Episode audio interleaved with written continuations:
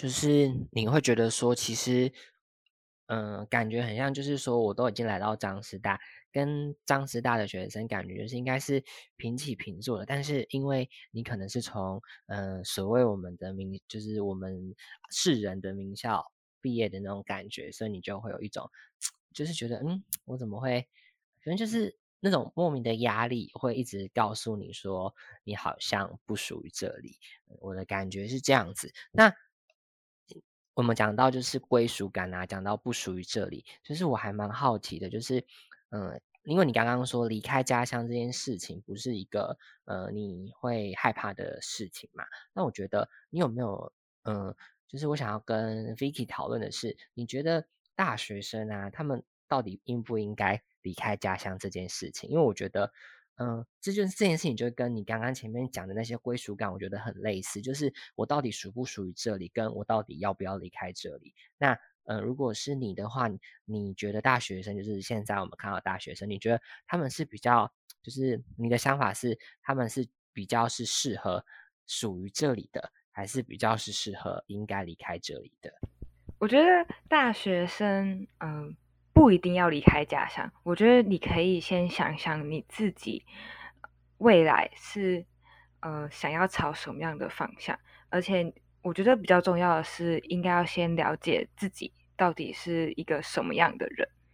那像我的话，我就会比较喜欢去尝试新的东西嘛。那当然，我觉得离开家乡对我来说是一个新的挑战，是一个非常好让自己成长的机会。那我就。会觉得说选择离开家乡是一件非常好的事情，他可以学习到更多，可以开阔你的视野。那当然还是得要考虑到家庭，还有呃可能经济方面的考量。那我觉得不一定要离开家乡，而是离开家乡之前，可以先想一下，说自己到底是适合什么样子的生活。那如果不知道的话，其实。可以尝试看看离开家乡，就是离开家乡会让你遇见更多不一样的人。好，嗯，Vicky，你刚刚说就是离开家乡会遇到嗯更多不同的人，那我蛮好奇的是，嗯，你在大学里面有没有遇到嗯你印象当中嗯？那种所谓不同的人，就是印象最深刻的。那他为什么会让你印象深刻？要不要跟听众们分享一下？好，我觉得呃，遇到非常不一样的人，这个好像有点攸关到就是我的高中，因为我的高中是就读高雄女中嘛。那当然就是呃，遇到的同才通常都会是呃家境比较好，或者是有一定。程度一定能力的学生，那到了大学之后，其实才让我渐渐意识到，说原来这个世界并不是我所遇到的这么的，可以说是单纯。对，例如说，还是有很多，嗯，家庭可能需要有一些，也不能说是问题，就是，嗯。经济方面啊，或者是跟父母之间的互动啊，都并不是我所想象的，或者是我以前所看见的这么的完美。我以前会觉得说，可能单亲家庭啊，或者是真的中低收入户，对我来说是一件非常就是距离我非常遥远的事情。那到了大学，让我看见了，也遇见了。从不同背景、不同的呃文化来的同学，所以我觉得在大学是一个非常非常多元，比高中还要多元的一个地方，所以我才会说，嗯，来到了大学之后，让我看见了更多不一样的世界。那我觉得，嗯，刚刚 Vicky 你特别提到说，就是你看到了不同。世界的人，哎，不对，这句话听起来就好，就是你看到了很多，就是哎，嗯，应该是说看到不同各式各样、形形色色的人。那我其实蛮好奇一件事情的，就是呃，你在看到这些不同形形色色的人，呃之外，你应该，呃，据我所知，你应该有参加一些社团吧？那你嗯有参加过哪些社团？就是嗯，我觉得你要不要就是分享一个你在你参加过社团里面，你觉得那个社团是最就让你印象深刻，然后也最特别，然后你在那边呢，就是其实也可以慢慢忘记那些呃，你可能呃从以前进到张师大的这个过程里面的那些标签的，有没有这样子的社团？大学的时候就真的是疯狂，就像呃威廉所说的，疯狂参加了各种不一样的社团。那当然目的就是，也不能说是目的啊，就是因为我就是很喜欢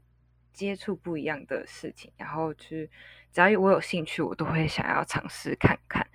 所以我几乎算是一个学期就换一个社团，然后就是去认识不一样的人，然后去看看大家到底在做些什么。那最有呃印象最深刻，也是我大学这四年花了最多时间的，是在国际友善大使。那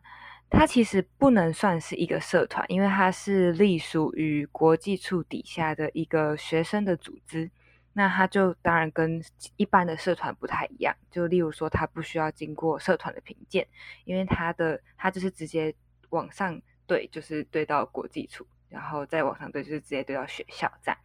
那我目前担任的职位是团长部分。那我们主要就是会接待外宾啊、交换生啊。那当然，因为受到疫情的影响，我们就比较少跟国外的人有接触。那我觉得这也是给我一个很好的学习的机会，因为。在疫情的情况下，要如何去维持这一个组织的运作，其实是呃需要花非常多的心力。毕竟跟以往就是没有以往的一些经验可以做参考。那我在这里面的话，让我感受到的是，原来嗯在这里也可以发挥，就是找到属于自己的舞台。让自己也可以觉得说，哇，我其实，嗯，在这个组织里面，我也是非常有成就感的。我就是慢，我觉得在这个呃，当国际友善大使的期间之内，有慢慢的让我找回属于那一份，呃，就是我们刚刚前面所说的归属感啦。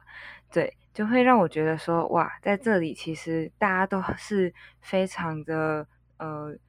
包容，然后也非常。的尊重彼此的能力，然后也会互相的扶持，而不只是只是单单的贴一个哇你很优秀的标签给你，你一定要做到最好的标签给你。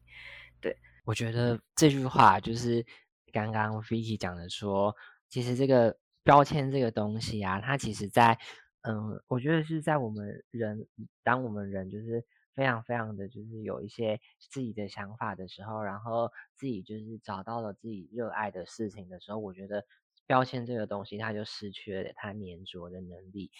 然后其实我也蛮好奇的，就是因为你刚刚说，嗯，就是在整个过程里面，其实你是蛮享受、蛮 enjoy 在这其中的。那我想要再回到你原本的科系，就是会计系，就是因为刚刚我们也只是稍微提到一下，哎。你为什么想读会计系啊？那其实我们也还不太知道会计系的呃主要内容是什么。那你要不要跟大家说一下，会计系大概都在干嘛？大家对于会计系的第一印象应该就是数学超级好，然后超级会使用计算机啊，不然就是珠心算超强啊。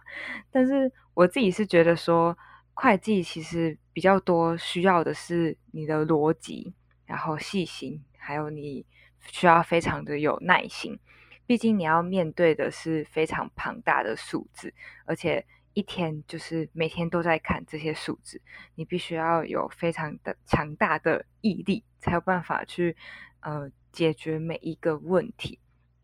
那我觉得就读会计系，它最困难对我来说啦，最困难的是刚开始在建立会计知识的时候。因为我是从普通高中升上来的吧，那在大学之前都没有任何相关的基础，所以一刚开始的时候花了很多时间去建立会计的概念以及敏锐度。那过程中当然就是非常的枯燥乏味。但我觉得会计是，你如果现在问我会计是什么，我其实也只能回答你说啊，它它就是一个商业上的共同语言。那你刚刚说会计是一个商业语言，那我蛮好奇啊，就是会计系应该有那种，就是我真的是打死也不要再修第二次的课，还有就是那种就是我干嘛修这个课，就是反正就是呃简单来说就是最难的跟最简单的有没有？就是你在学习当中你觉得最难的课的课程跟最简单的课程？我觉得最难的就是。呃，对我来说啦，最难的话就是像我刚刚一开始有说的，在建立知识的时候，所以很多人在初快的时候其实就已经被打倒了，因为呃，会计呃初快是商学院几嗯，应该是商学院每一个科系的必修，所以很多人其实在初快的时候就已经不知道他在干嘛了，因为我觉得。可能是跟我们的教育有关系。我们从小其实很少被教育一些金钱的观念，例如投资理财也比的一些相关概念也比较缺乏。所以在刚开始接触这一个新的概念的时候，其实是很难去理解它为什么是长这样。那当然最难的，如果以我们自己会计系本。呃，会计系本科的学生来说的话，最难的当然不会是初会，而是中会。那中会就是真的是复杂到一个没有办法去想象的一个境界，就会觉得每个企业的一些关联性，然后还要按照不同的规则去做一个专业的判断。我觉得这真的是最难的。Vicky，我问你一下，就是你刚刚说初会跟。中会是初级会计跟中级会计对吧？是吗？对。啊，OK，好，好，那好，那呃，刚刚就是 Vicky 讲完会计的呃这些事情之后，我其实有点头晕啊，因为就是有点呃怎么有点那么复杂。好，没关系，因为我自己呢本身对数字就是一个非常没有敏感度的人。那我其实。还想再问 Vicky，因为既然你就是都讲到初会跟中会这个东西了，那我想问一下，会计系除了上了初会跟中会之外，还有没有上什么课程？那这些课程程度，你觉得对于就是呃，如果他可能不是原本就想读会计系的人来讲，会不会很难？或者是说，呃，如果他想读会计系的人，会不会很难？就是这个课程的难度？然后你有没有什么比较难忘的修课经验？大一的时候就是修一些跟应该算是商学院的共同必修啦，就是初会啊、经济，然后管理学，还有呃商用数学等等，这些都是应该是所有不管是哪一个学校的商学院哪一个科系都会修到的课程。那当然这就是最基础的部分。那再来进阶的话，就会修到中会，然后成本与管理会计，然后再来修到高会，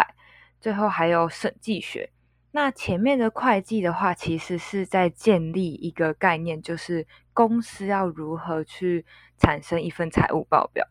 那审计的部分就会是我们要如何去检视，就是如何去呃判断说这份报表是否正确。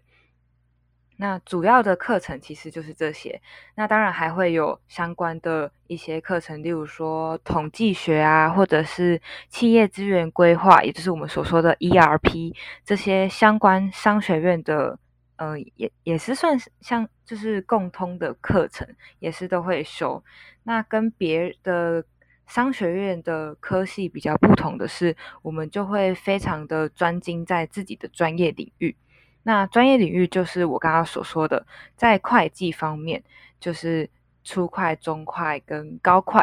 那审计方面就是要检视这一份财务报表嘛，所以它也是我们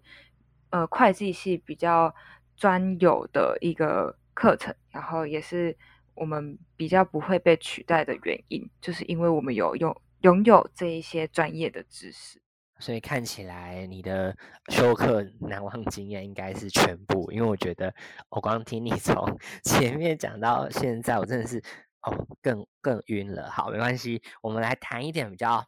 嗯实际的问题，就是你刚刚讲到说，哎，会计你有提到公司啊，有提到一些报表，那你就是嗯，我想比较想了解的是，你觉得会计系？以后的出路是什么？有没有是？你有没有呃有一些想法，或者是呃在你们系上面啊，大部分的人都会从事什么样的工作？会计系的出路其实比大家想象中的还要来得广。我们不是就是只有当会计师这一个职业，而且并不是所有的人都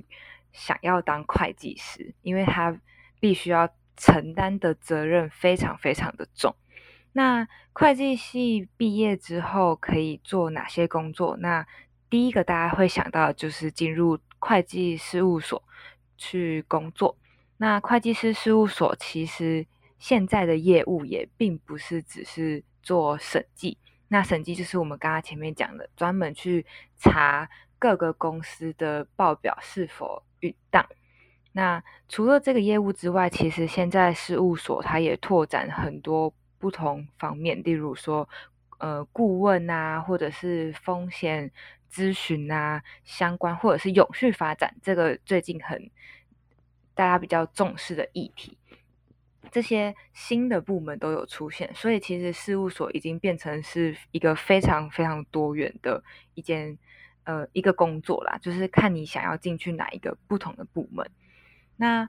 除了进到会计师事务所之外，